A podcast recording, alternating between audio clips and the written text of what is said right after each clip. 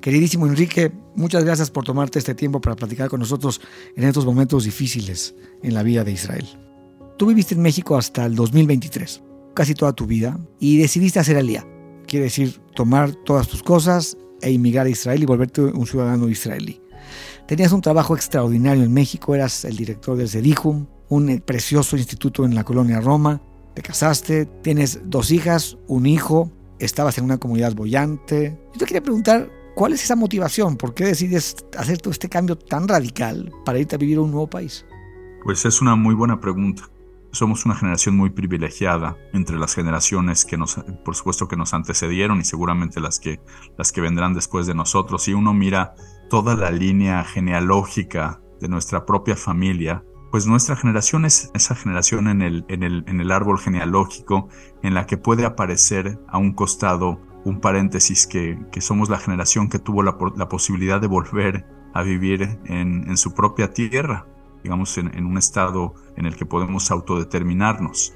Después de dos mil años somos justamente la generación que tuvo la oportunidad de volver a Israel, yo lo veo de esa manera, y todavía dentro de la generación o dentro de estas primeras generaciones que han tenido la oportunidad de volver a Israel, somos todavía más afortunados nosotros, los de esta generación en particular, pues fuimos todavía o somos parte de los judíos que han vuelto a la tierra de Israel sin necesidad de refugiarnos, sin necesidad de, digamos, no estamos saliendo huyendo de ningún país, como el Estado de Israel todavía se fundó y lo dice la Declaración de Independencia para dar refugio a los judíos que tenían la necesidad de establecerse aquí debido a las persecuciones. Esa es una manera de emigrar, por supuesto, pero no fue nuestro caso.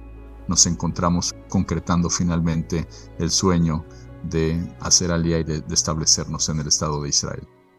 Pasando al, tema del 7 de octubre, te quería preguntar, Enrique, ¿cómo han procesado tú y tu familia estos eventos terribles del 7 de octubre?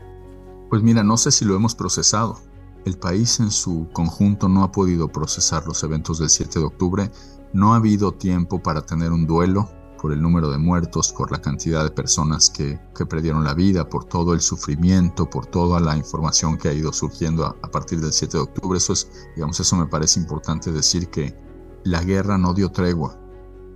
Hay, mucho cansancio por muchos aspectos, hay, una, depresión también en lo económico, en lo emocional, las familias separadas. En la mayoría de las casas hay alguna persona que falta, que está, en este momento en la batalla, en la lucha, en los, papás de nuestros hijos, por ejemplo, en la escuela, lo vemos con bastante cercanía.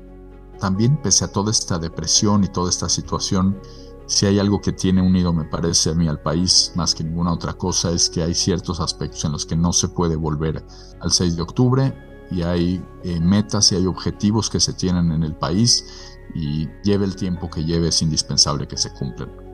Dijiste algo crucial que yo he pensado mucho en los últimos, pues en el último mes, ¿no? No podemos regresar al 6 de octubre. Sin embargo, no solamente en el sentido de de tener un país que pueda ser de nuevo vulnerado por Hamas o por Hezbollah o por quien sea. Creo que hay que ir más profundo, Enrique, y si me permites comentarlo, creo que también debemos generar una nueva normalidad, una nueva realidad, también en cuestión de lo que está sucediendo en Cisjordania y en Gaza. Pienso que regresar al 6 de octubre en cuestión de seguir ocupando a un pueblo que no quiere ser ocupado es un grave error. No sé qué opinas de eso. Mira, es, es, un tema complicado, es un tema muy complicado. Yo personalmente en este tiempo no lo he considerado, no lo he pensado.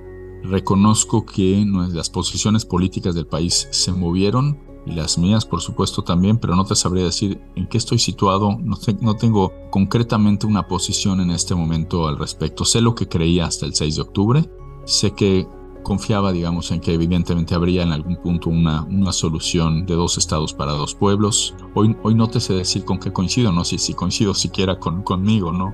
Eh, es muy variable lo que uno puede pensar hoy día.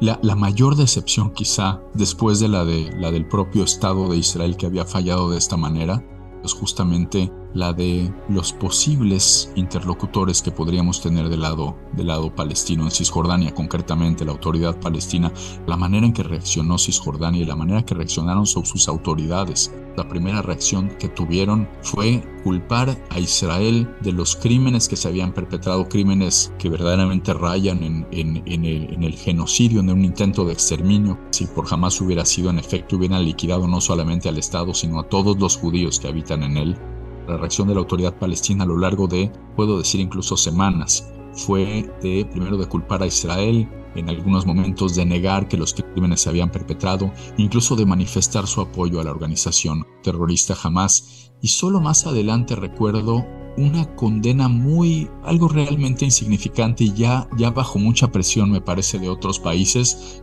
simplemente manifestaron que los, los actos eh, cometidos por Hamas quizá no eran adecuados desde el punto de vista del Islam, por ejemplo.